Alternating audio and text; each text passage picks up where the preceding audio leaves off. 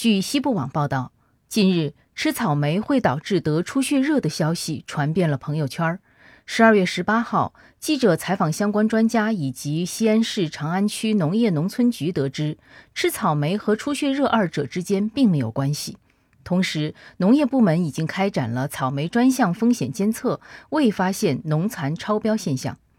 西安交大一附院传染科副主任叶峰认为，出血热和吃草莓并没有关系。出血热的传染源是老鼠，出血热的传染途径可能是老鼠的排泄物，比如大小便等。当这些污染物污染到了一些物品，而物品又没有经过清洗便和人接触，就有可能被感染。叶峰说，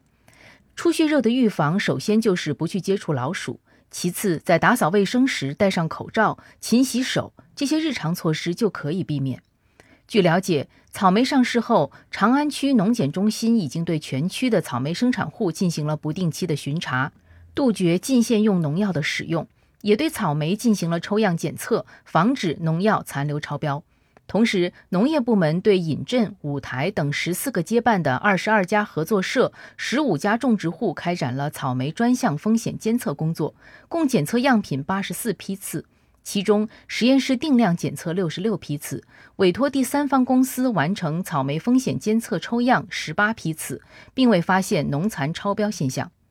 出血热是北方常见的传染性疾病，每年十月开始，陕西关中地区包括西安市都会进入出血热大高峰季节。由于流行性出血热早期症状和普通流感较为相似，所以不少患者会误以为是普通的感冒。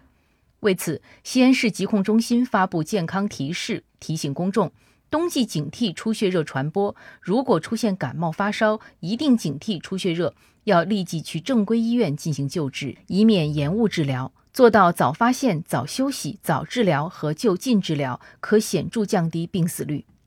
感谢收听羊城晚报广东头条，我是主播朝文。